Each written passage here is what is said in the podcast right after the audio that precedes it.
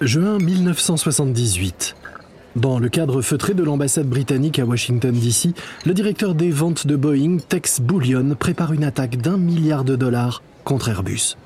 Mais pour réussir, ce dirigeant de Boeing à la mâchoire carrée doit convaincre l'homme qui se trouve en face de lui, Jem Callahan, Premier ministre britannique. Callahan est un homme irritable dont les sourcils semblent figés et lui donne l'air d'avoir le regard noir en permanence. Monsieur Bullion, moi, s'il vous plaît, appelez-moi Tex. Monsieur Bullion, cette proposition de faire fabriquer les ailes du prochain avion de Boeing par British Aerospace est-elle sincère? Certains pensent que ce n'est pas vraiment le cas. Bullion écarquille les yeux de surprise. Je peux vous dire que c'est parfaitement vrai. Fabriquer de nouveaux avions, ça coûte cher et c'est risqué. Il est dans notre intérêt de collaborer avec British Aerospace pour fabriquer les ailes. Et puis cela donnerait au Royaume-Uni un rôle central dans la fabrication du 767. Mais Callahan sent que cette offre ne se limite pas à cela. Pourquoi après tout Boeing s'intéresserait-il à British Aerospace qui fabrique déjà des ailes pour Airbus? Bien sûr, Boeing promet d'investir un milliard de dollars au Royaume-Uni, mais si Callahan accepte, les relations de l'Angleterre avec la France et l'Allemagne risqueraient d'être sérieusement compromises. British Aerospace ne sera pas heureuse non plus car elle aimerait rejoindre le consortium Airbus en tant que partenaire. Monsieur Bouillon, British Aerospace est plus qu'une simple ligne de production. Elle devra jouer un rôle central dans les ventes du 767. Monsieur le Premier ministre, Boeing a la meilleure équipe commerciale au monde. Alors avec tout le respect que je vous dois, monsieur, nous n'avons pas besoin de l'aide de British Aerospace pour vendre des avions. Eh bien, dans ce cas, votre offre est trop basse. Le prix est raisonnable. British Aerospace doit simplement être plus efficace. Nous pourrions même l'aider à s'améliorer. Callahan lève un sourcil ce bouillon ne manque pas de culot. Il lui parle comme s'il était à la tête d'un pays du tiers-monde. Eh bien, cette conversation était très intéressante, monsieur Bouillon. Je vais réfléchir à l'offre de Boeing. Callahan se lève, mais en réalité, il a déjà pris sa décision.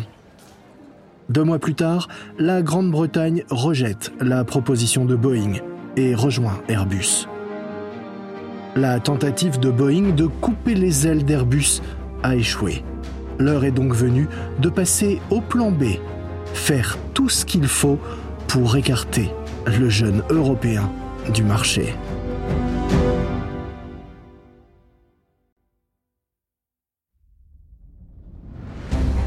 Vous écoutez Guerre de business de Wandery. Je suis Lomic Guillaume.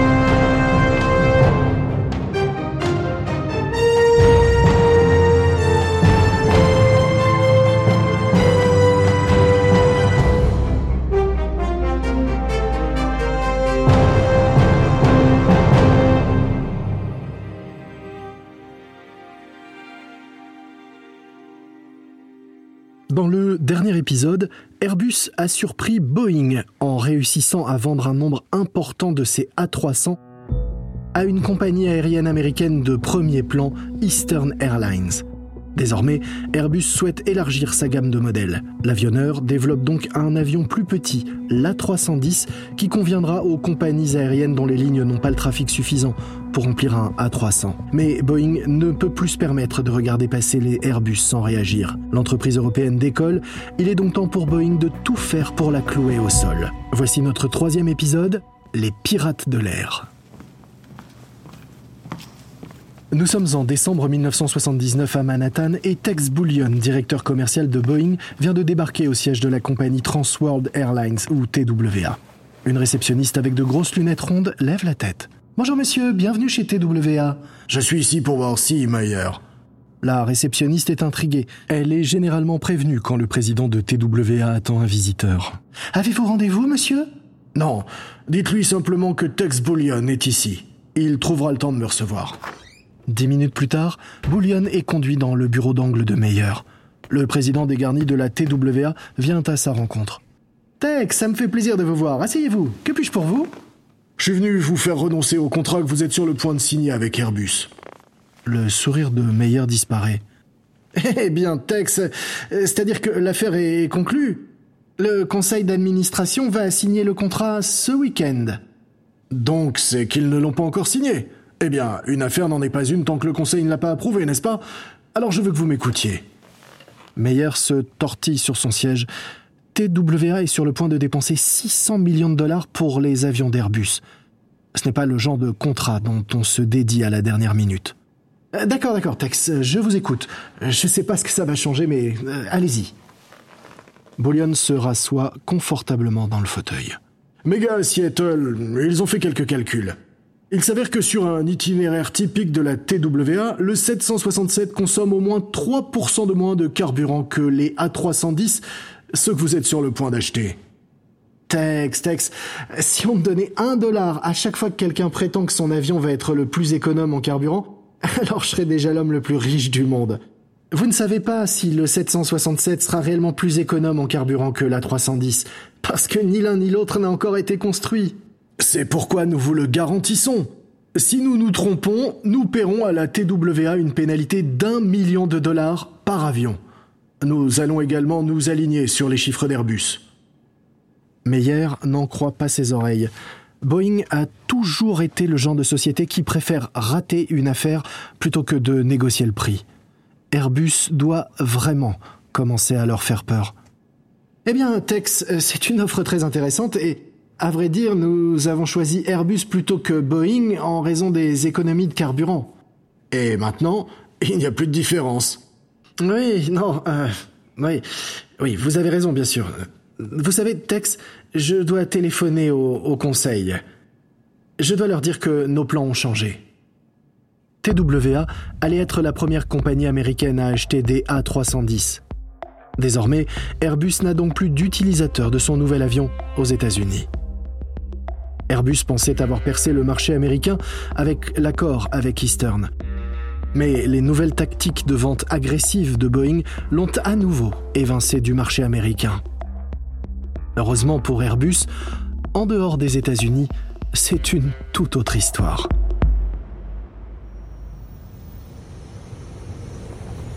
Nous sommes en mars 1980 et le cheikh Jabba Al-Ahmad s'avance sur le tapis rouge posé sur le tarmac de l'aéroport international du Koweït.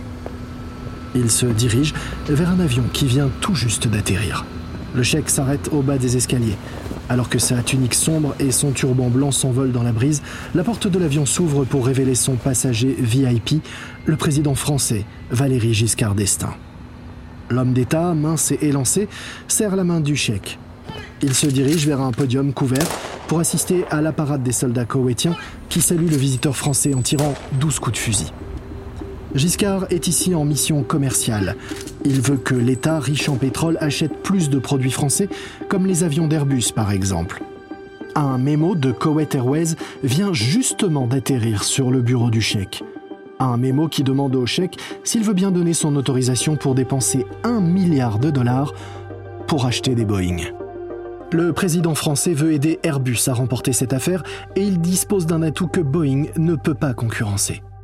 Ce soir-là, durant le dîner, Giscard aborde un sujet qui tient à cœur au Chèque, la Palestine. Les États-Unis viennent d'offenser la communauté arabe en refusant de soutenir une résolution de l'ONU qui exhorte Israël à démanteler ses colonies dans les territoires occupés. Et donc, Giscard dit au Chèque qu'il va faire une chose qu'aucun leader occidental n'a jamais osé il va faire une déclaration publique qui soutient le droit du peuple palestinien à l'autodétermination. Le cheikh est ravi. Lorsqu'il découvre enfin la demande de Kuwait Airways, il témoigne sa gratitude à la France en suggérant à la compagnie aérienne nationale d'acheter plutôt des Airbus. La déclaration de Giscard donne également envie à d'autres compagnies aériennes publiques arabes de quitter Boeing pour rejoindre Airbus. Boeing a beau bloquer l'accès aux États-Unis à Airbus, Airbus et ses puissants alliés multiplient les exploits et les ventes partout ailleurs dans le monde. Airbus est même sur le point de tenter un pari qui semble particulièrement audacieux. Le constructeur européen veut lancer une attaque directe contre l'avion le plus vendu de Boeing, le 737 monocouloir court courrier. Depuis son lancement en 1965, le 737 est devenu la référence des compagnies aériennes du monde entier. Airbus sait donc qu'il faut maintenant s'attaquer à cet oiseau pour espérer dominer un jour le business de l'aéronautique. Nous sommes en 1982 et dans la salle de conférence du siège social d'Airbus à Toulouse, les meilleurs ingénieurs de l'entreprise tentent de donner forme à ce qui sera le Challenger du 737. La seule chose qu'Airbus ait décidé jusqu'à présent, c'est de l'appeler l'A320. Le constructeur a aussi juré de le rendre plus silencieux et plus économe en carburant que le 737. Et pour le reste, les ingénieurs partent d'une page blanche. Roger Béteil, le directeur technique d'Airbus, prend des notes alors qu'un ingénieur insiste pour avoir des toilettes à aspiration. Vous voyez, les déchets sont évacués vers un réservoir central. Ça réduit le poids parce qu'il n'y a pas d'eau. Béteil pose son stylo. C'est une bonne idée, mais le Boeing 767 les aura aussi. Il nous faut autre chose pour nous démarquer, quelque chose qui fera que les compagnies aériennes voudront acheter notre A320 plutôt que le 737. L'ingénieur tente alors autre chose. Un fuselage plus large pour que les sièges soient plus confortables. Encore une fois, bonne idée, mais pas assez originale. Nous ne devons pas réfléchir de manière classique, nous devons être audacieux et ambitieux. Moi, j'ai une idée. L'équipe se tourne vers le vice-président technique, Bernard Ziegler. C'est un homme trapu, la quarantaine, avec des pattes à la Elvis. Vous savez que le Concorde utilise des commandes électriques fly-by-wire, n'est-ce pas? Tout le monde opine de la tête. Sur la plupart des avions commerciaux, les pilotes utilisent des leviers et des poulies à commande hydraulique pour piloter l'avion. Mais le Concorde supersonique utilise des circuits électriques à la place, des fils. Et si la 320 était équipée d'un système de vol électrique informatisé? L'ordinateur gérerait les tâches qui sont normalement gérées par les pilotes. Imaginez, vous êtes aux commandes d'un avion et soudain une montagne apparaît derrière les nuages. Instinctivement, vous tirez fermement sur le manche pour relever le nez et augmenter la poussée. Peut-être un peu trop. Alors qu'avec la commande électrique, il suffit de laisser l'ordinateur appliquer automatiquement la bonne poussée. L'ingénieur, qui militait pour les toilettes, a l'air horrifié. Attendez, vous voulez retirer le contrôle au pilote et le donner à un ordinateur? C'est de la pure folie non, ce n'est pas de la folie. L'erreur humaine est la principale source d'accidents de nos jours. Un ordinateur pourrait aider à protéger les avions des mauvais pilotes. Cela pourrait leur éviter de trop incliner et de décrocher. Et puis ce pilote électronique pourrait en permanence faire des ajustements subtils. Ça garantirait une efficacité énergétique optimale. Les pilotes n'auraient même plus besoin de manches pour les commandes. Ils pourraient utiliser un joystick. L'ingénieur horrifié se tourne vers Béteil. Il veut transformer les avions en jeux vidéo, mais Roger, vous êtes d'accord pour dire que c'est de la folie? Mais Béteil n'est pas d'accord. Au contraire, il sourit d'une oreille à l'autre. En fait, c'est une idée de génie. Les possibilités sont incroyables. Bernard, l'ordinateur contrôlerait-il la façon dont l'A320 se comporte? Ziegler hoche la tête. Fantastique. Euh, tu comprends, si l'ordinateur contrôle le pilotage, cela signifie que nous pouvons proposer la même expérience sur tous nos avions. Peu importe qu'il s'agisse d'un gros porteur ou d'un petit avion court courrier. Si vous pouvez piloter un Airbus, vous pouvez piloter tous les Airbus. Les compagnies aériennes économiseront des millions sur la formation des pilotes. Nous devons faire ça. Mais cela va prendre des années à Airbus pour développer cette technologie pour la 320. Et en attendant, la guerre commerciale avec Boeing se durcit. Nous sommes à l'été 1984. À Ankara, la capitale turque, Franz Josef Strauss déjeune avec le ministre turc des Affaires étrangères. Cela fait déjà 15 ans que le politicien bavarois a sauvé Airbus en réussissant à convaincre le gouvernement allemand de combler le trou budgétaire causé par le retrait de la Grande-Bretagne du consortium. Et aujourd'hui, Strauss est le président d'Airbus. Il attrape une boulette d'agneau sur le plateau posé devant lui et il sourit. Hum, je les adore. Le ministre turc des Affaires étrangères sourit à son tour. Parfait. Alors, vous vouliez me parler de Turkish Airlines? C'est effectivement la raison de l'avenue de Strauss ici. Il veut à toute force que la compagnie aérienne nationale turque renonce à son projet de dépenser 600 millions de dollars pour des Boeing. Oui, je pense qu'il y a un malentendu avec Airbus. La mine du ministre s'assombrit. Il n'y a pas de malentendu. Nous n'achetons pas d'avions français. La France manque de respect envers la Turquie. Elle a autorisé l'érection à Paris d'un monument à la mémoire du prétendu génocide arménien, perpétuant ainsi des mensonges sur notre pays. Strauss sait qu'il ne vaut mieux pas réagir au déni du ministre sur le génocide. Mais Airbus est plus allemand que français. Les usines allemandes fabriquent la plupart des pièces et ces usines emploient également de nombreux Turcs. Alors, si vous y réfléchissez vraiment, les avions Airbus ne sont pas seulement allemands, ils sont aussi turcs. Le ministre n'est pas dupe, mais Strauss vient de lui donner un moyen d'acheter Airbus sans donner l'impression de soutenir la France. Et pour enfoncer le clou, Strauss donne au ministre une autre bonne raison de les acheter. Je pense que si la Turquie soutenait un projet pan-européen comme Airbus, Ces efforts seraient appréciés dans le cadre de l'adhésion de la Turquie à la communauté économique européenne. Le ministre sourit. Bien vu, Herr Strauss. Peu après cette entrevue, Turkish Airlines renonce à son contrat avec Boeing pour signer avec Airbus. Boeing est furieux contre Strauss, la compagnie insiste auprès du gouvernement américain pour qu'elle en parle directement avec l'Allemagne de l'Ouest. Et comme Boeing est le plus grand exportateur d'Amérique, le gouvernement accepte. Quelques jours plus tard, un responsable du bureau américain du commerce appelle donc le ministre de l'économie allemand. Il est inacceptable que le gouvernement allemand interfère dans les discussions entre Boeing et Turkish Airlines. Le ministre allemand riposte. Nous n'avons rien fait de tel. Franz Joseph Strauss ne travaille pas pour le gouvernement allemand et ne le représente pas. Je ne contrôle pas ce qu'il fait. Effectivement, même si Strauss est à la fois un élu de Bavière et le président d'Airbus, une entreprise qui est partiellement financée par l'Allemagne de l'Ouest, il ne représente pas pour autant le gouvernement allemand.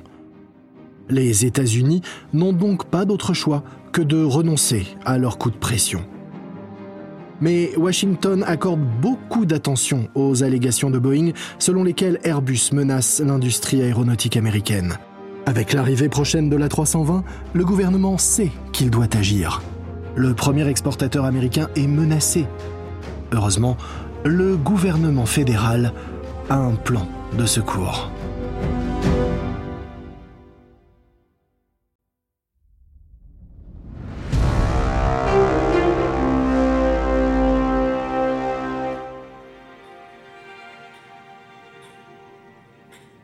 Début février 1987, dans le centre de Londres.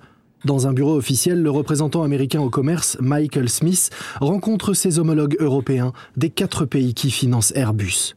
Et le moins que l'on puisse dire, c'est que l'atmosphère est tendue. Le représentant américain de 51 ans répète son message. La position des États-Unis est claire. Nous n'avons rien contre la concurrence. Ce que nous n'acceptons pas, c'est que Boeing et McDonnell Douglas soient en concurrence avec un rival financé par des gouvernements européens. Un Anglais chauve en costume rayé prend la parole pour lui répondre. Il s'agit de Geoffrey Patty, ministre britannique du Commerce. Je trouve étrange qu'un pays où les constructeurs locaux d'avions détiennent 80% du marché se plaignent de la concurrence. Smith parcourt les informations que Boeing et McDonnell Douglas lui ont fournies avant la réunion. Au total, vous avez accordé à Airbus 10 milliards de dollars d'aide publique depuis 1970. Il ne nous semble donc pas déraisonnable de vous demander de réduire le niveau d'aide à l'avenir. Patty réplique. Si vous voulez parler de subventions, parlons donc de ces énormes contrats militaires et des subventions de recherche que vous accordez à Boeing et McDonnell Douglas. Ce sont des subventions indirectes qui les aident à développer des technologies qu'ils peuvent ensuite utiliser sur le marché civil. Non, ce ne sont pas des subventions, ce sont des paiements pour les équipements militaires. Un responsable du commerce français, irrité, intervient. Euh, donc, vous nous dites que parce que l'Europe ne soutient pas Airbus de la même manière que vous soutenez Boeing, nous ne pouvons pas le faire Vous attaquez le système Airbus parce que vous ne voulez pas de la concurrence. Smith fusille du regard l'équipe européenne. Écoutez, je préférerais négocier un arrangement, mais vous savez, les pourparlers ne sont pas la seule option dont dispose le gouvernement américain pour se faire entendre. Le fonctionnaire français roule des yeux devant la menace voilée de sanctions. Maintenant, nous faisons de la politique à la Rambo, alors. Vous augmentez les taxes sur les importations de votre côté, eh bien nous allons nous aussi taxer les vôtres de notre côté. Et au final, tout cela ne profitera à personne. La réunion se termine sans qu'aucun des deux camps ne cède un pouce de terrain à l'autre. Le fossé entre l'Amérique et l'Europe se creuse, tandis que les enjeux deviennent de plus en plus importants. Nous sommes en 1987, le jour de la Saint-Valentin.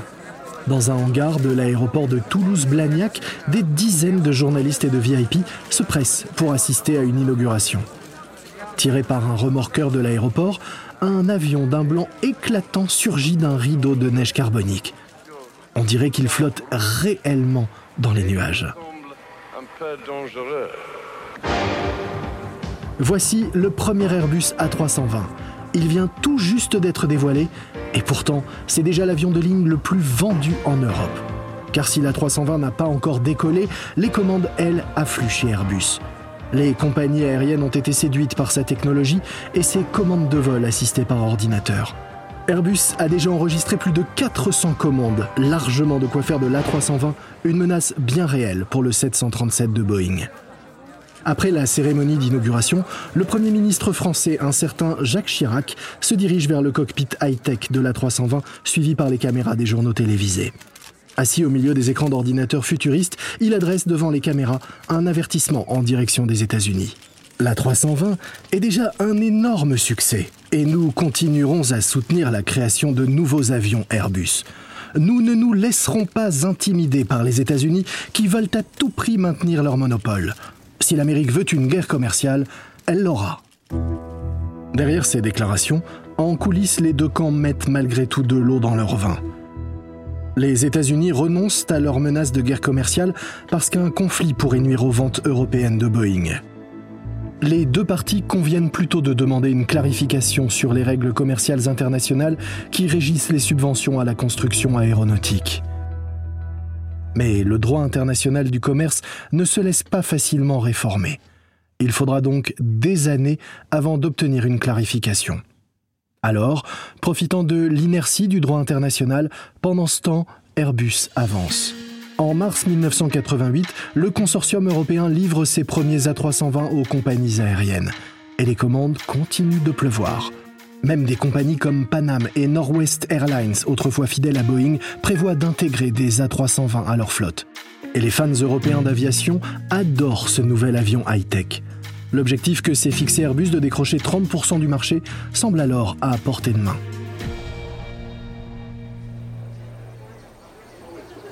Dimanche 26 juin 1988.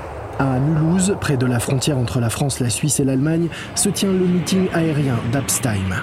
Les milliers de spectateurs lèvent les yeux alors qu'un A320 d'Air France entame sa descente. Aux commandes, le capitaine Michel Asselin. Il veut impressionner la foule et ses 136 passagers en réalisant une cascade délicate. Il tire sur le manche latéral pour relever le nez de l'avion vers le ciel, désengage l'accélérateur automatique et réduit la puissance du moteur. Les spectateurs retiennent leur souffle alors que l'A320 flotte gracieusement à 10 mètres seulement au-dessus de la piste, le nez pointé vers le ciel, prêt à s'élancer dans les cieux. Mais dans le cockpit, le copilote est inquiet. Attention aux pylônes devant vous. vous. Vous les voyez? Oui, oui, vous inquiétez pas. Au moment où l'avion arrive en bout de piste, Asseline met les gaz pour faire remonter l'avion vers le ciel. Les réacteurs accélèrent pour délivrer leur puissance maximale. L'A320 remonte, mais pas assez vite. La queue de l'avion touche alors la cime des arbres de la forêt, juste au bout de la piste. Les ailes s'écrasent contre les arbres. Les réacteurs aspirent les feuilles et les branches. La foule, horrifiée, voit une boule de feu surgir de la forêt. Tous les spectateurs se posent la même question. Y a-t-il des survivants? Mais une autre question se pose au-delà de ce tragique spectacle. S'agit-il d'une erreur du pilote ou de l'ordinateur de vol de la 320 Dans le prochain épisode, la 320 est inspectée dans les moindres détails. Airbus conclut un partenariat inattendu et Boeing connaît une crise industrielle sans précédent. J'espère que vous avez apprécié ce nouvel épisode de Guerre de business de Wandery. Nous sommes disponibles sur Apple Podcast, Spotify, Audio Now, Capital.fr et les principales applications de podcast ainsi que sur wandery.com. Pour lire les informations de cet épisode, cliquez simplement sur l'image. Vous trouverez aussi des offres de nos partenaires et sponsors. En les soutenant, eux, vous soutiendrez notre programme.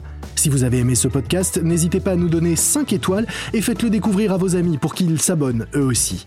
Une précision sur les dialogues rapportés dans cet épisode, nous ne pouvons pas savoir exactement ce qu'il s'est dit bien sûr, mais sachez que ces conversations ont été reconstituées à partir de nos recherches les plus rigoureuses. Je suis Lomik Guillot. Ce podcast a été enregistré en version originale par David Brown. Il a été écrit par Tristan Donovan. Karen Lowe est notre productrice et rédactrice en chef. Production Emily Frost, bande son originale de Kyle Randall. Nos producteurs exécutifs sont Jenny Lower Beckham et Marshall Lewy, créés par Hernan Lopez pour Wandery.